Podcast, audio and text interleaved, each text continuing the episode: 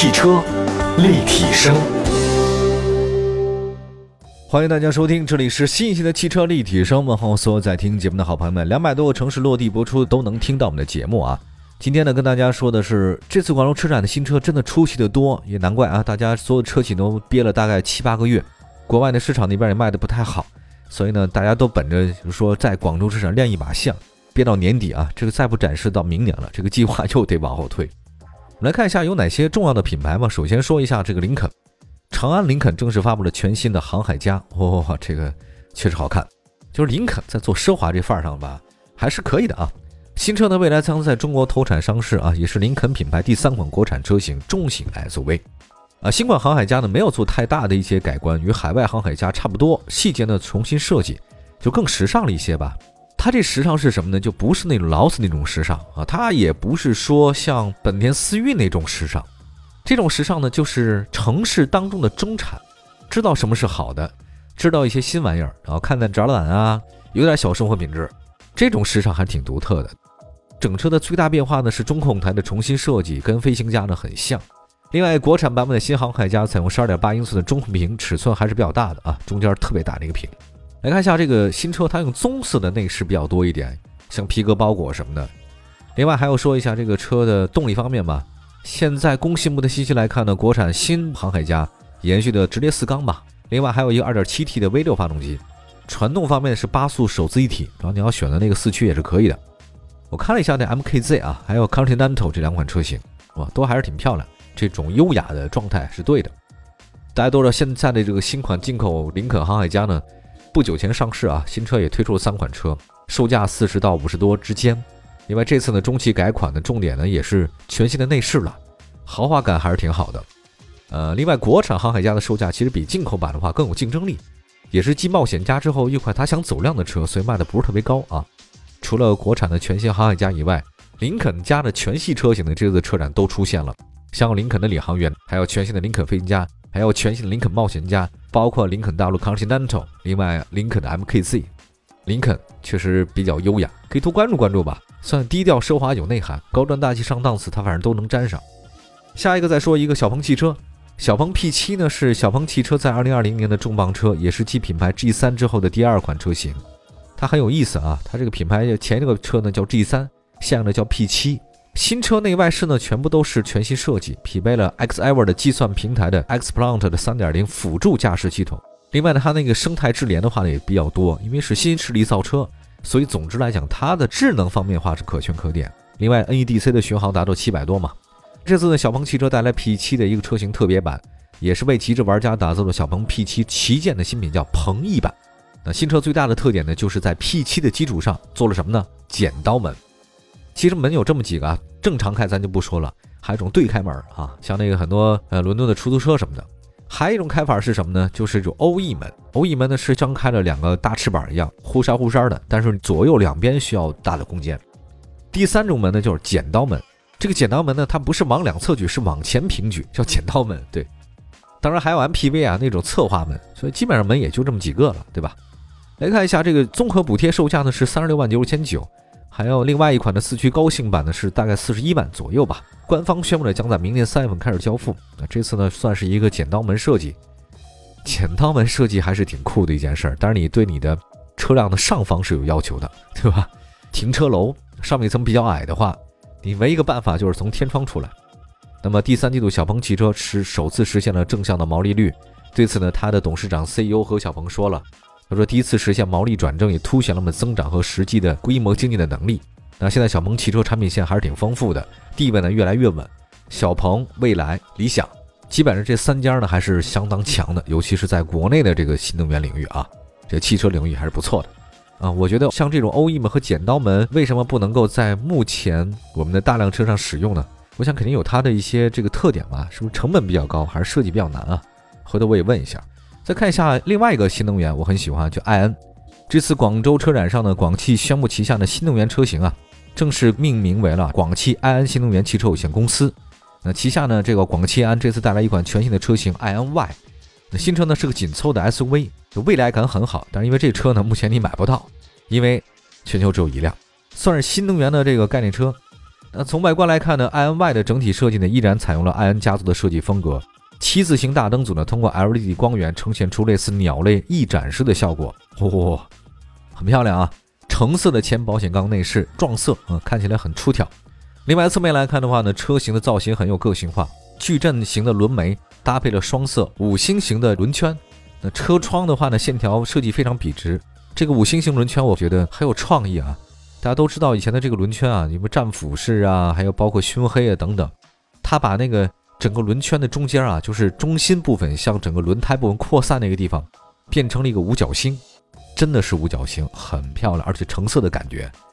我觉得好像是这个乾坤圈一样啊，很漂亮。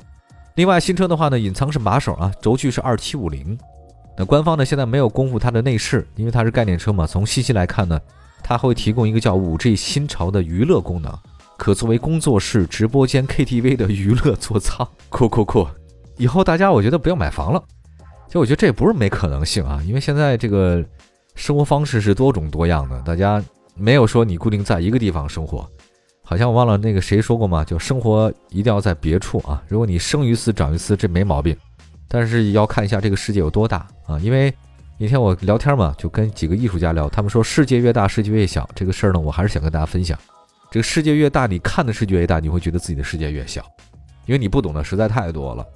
世界有五花八门的那种奇奇怪怪的各种事情，千姿百态啊！每个人的生活方式不同，开的车也不一样。不要要求大家过一样的生活，这个车也是一样的嘛，对吧？千姿百态，特别好看。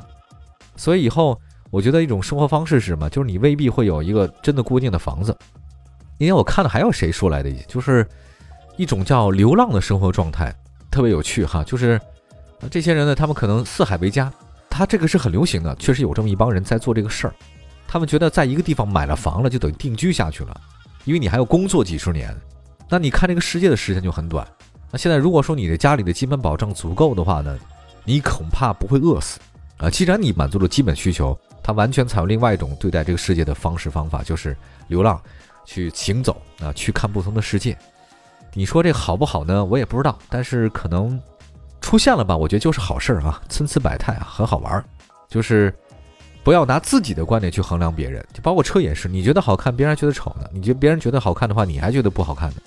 所以他们如果在车里，你要成为工作间、直播间、KTV，没什么不可能啊。而且据说它里面还有这个语音控制拍视频，你说来拍视频，这车自动那几个摄像头给你拍了，在里面都不用加 GoPro 啊，挺好的。再来看一下2020年的这个广汽安吧，广汽安它的一个品牌呢和服务特点就是先进、好玩、新潮、高品质，受到消费者认可。今年一到十月份的话，累计卖了四万五千辆，同比增长百分之七十二。也成为了全世界最快实现产销超过十万辆的智能车企，iNS、iNV 都取得了各自细分市场的销冠，啊，这个还是挺酷的。我们休息一下吧，然后再看一些其他车型。汽车立体声，继续回到节目当中，您现在收听到的是汽车立体声啊，继续为大家呢说车聊车。嗯，我是董斌，那接下来再说东风雪铁龙吧。东风雪铁龙在这次的广州车展里面呢，携带了雪铁龙一九一九概念车。有天翼 C5 Aircross PHEV 插混，还有经过刚刚获 CCPC 的麋鹿测试榜首的天翼400 THP 九款车型亮相。那另外呢，2021年的东风雪铁龙将会上市三款车型，一个是全球战略车呀。另外，天翼 C5 Aircross 新车型呢上半年上市，那么 C3XR 中期改混车的话呢，将在明年年中的进行投放。那么雪铁龙1919这个概念车呢，引起了很大的注意啊。我觉得它算是一个车展网红打卡车了，因为它基本上颠覆了以前雪铁龙的状态。全玻璃悬浮式座舱啊，全玻璃的，那个轮毂尺寸大得不得了，你就一眼能看到它电动机传送系统，还有包括悬挂系统的车架。那车身呢悬在这个三十英寸超高四轮之上，就像是喷气机飞行这个驾驶舱或者直升机的透明座舱，整个的感觉啊确实很有灵感。创作比例啊，还有包括这个细节，还有奇思妙想，我觉得你看一眼就忘不了。哎，这个辨识度极高。那动力方面的话，一九一九概念是纯电车，主题呢是很有意思，叫逃离城市啊。每次逃离城市啊，我就老想到郑钧唱那首歌叫《私奔》，对吧？想跟你离开这个城市啊。主打长途旅行的舒适度，续航里程是八百公里啊，续航里程挺高的。当然这只是概念车啊，它表现了未来雪铁龙的这种车型未来的技术方向和设计趋势。那雪铁龙将在明年呢推出全球战略车，会大幅用到这种。一九一九概念车的这种设计语言。我觉得不要低估法国人的创造力和想象力啊，他们很有丰富的这种对待世界的感知能力哈。逃离城市也是一个非常好的主题啊。另外呢，再说呢，天翼 C5 Aircross PHEV 车型插混，这个是今年七月份呢在成都车展上市的。成都车展我是没去，因为没有办法，疫情嘛，没法正常出京。那这次广州去了之后很开心啊，也看了这个车天翼了，推出悦享型和尊享型两款车型，售价二十三万四千七和二十六万四千七。那外观方面的话呢，它这个插混和燃油版的话基本是一致的啊，细节上有些变化，增加了 PHEV 的标志。内饰方面的话呢，也是顺应了电气化的改造，比如说仪表盘中增加了纯电续航里程的显示信息，电子挡杆当中呢增加了用于动能回收的 B 档。同时，在挡杆的右侧增加了用来切换驾驶模式的按键，提供了混动啊、电动啊、运动啊、四驱等各种模式。另外，新车所搭载的智行 App 呢也进行了升级，它以后就可以做一键寻车了嘛，预约保养啊、呼叫紧急救援呐、远程控制等等，这个就基本上是可以做到了啊。它还有一个全速域的自适应巡航，这个比较厉害，有的自适应巡航只有一定的固定的速域。那么还有车道保持并线辅助、交通标志识别等等。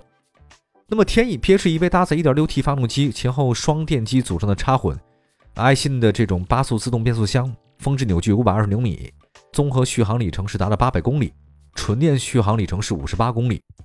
其实目前在国内市场啊，这种紧凑的插电式的混动车型不多，那能跟它形成竞争的话呢，有一个标致4008 PHEV，还有就是大众的探岳 GTE。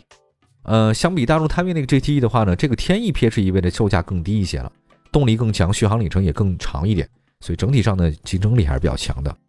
这次呢，还有一个天翼四零零 T HP 这个车型嘛，因为呃前段时间在天津举行那个中国量产车性能大赛那个麋鹿实验嘛，当时那个天翼四零零 T HP 呢以三点三六九秒夺得第一，这次很厉害啊，这个确实是刷新记录了。还有一个就是天翼采用了雪铁龙 S V M C S 大师底盘调教技术和自适应的这种液压稳定装置，法国车的底盘都很好，很扎实啊。它的那个干燥路面啊、湿滑路面啊、颠簸路面啊，复杂情况下呢，它的这种适应程度很强，呃，基本上就是动态、舒适、安全，它总能做到。还有操控。那现在还有品牌层面来看，东风雪铁龙有一个叫“五星守护计划”，政策推出也很成效，比较显著。我曾经说过，他买车放心啊，用车安心，服务贴心，换车开心，一路同心。把这个计划推出来之后呢，冬雪的销量呢环比增长百分之二十七。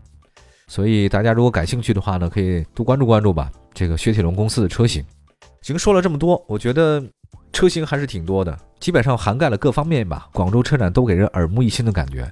本来以为今年你不会有特别多的让人耳目一新的这种经验，但是没想到广州车展大家憋了很久，总会拿出一些新的东西出来的。好吧，感谢大家收听我们今天的汽车立体声啊，希望所有的朋友们用车生活快乐。有机会多听听我们汽车立体声啊听车聊车玩车爱车我们汽车立体声下次再见拜拜。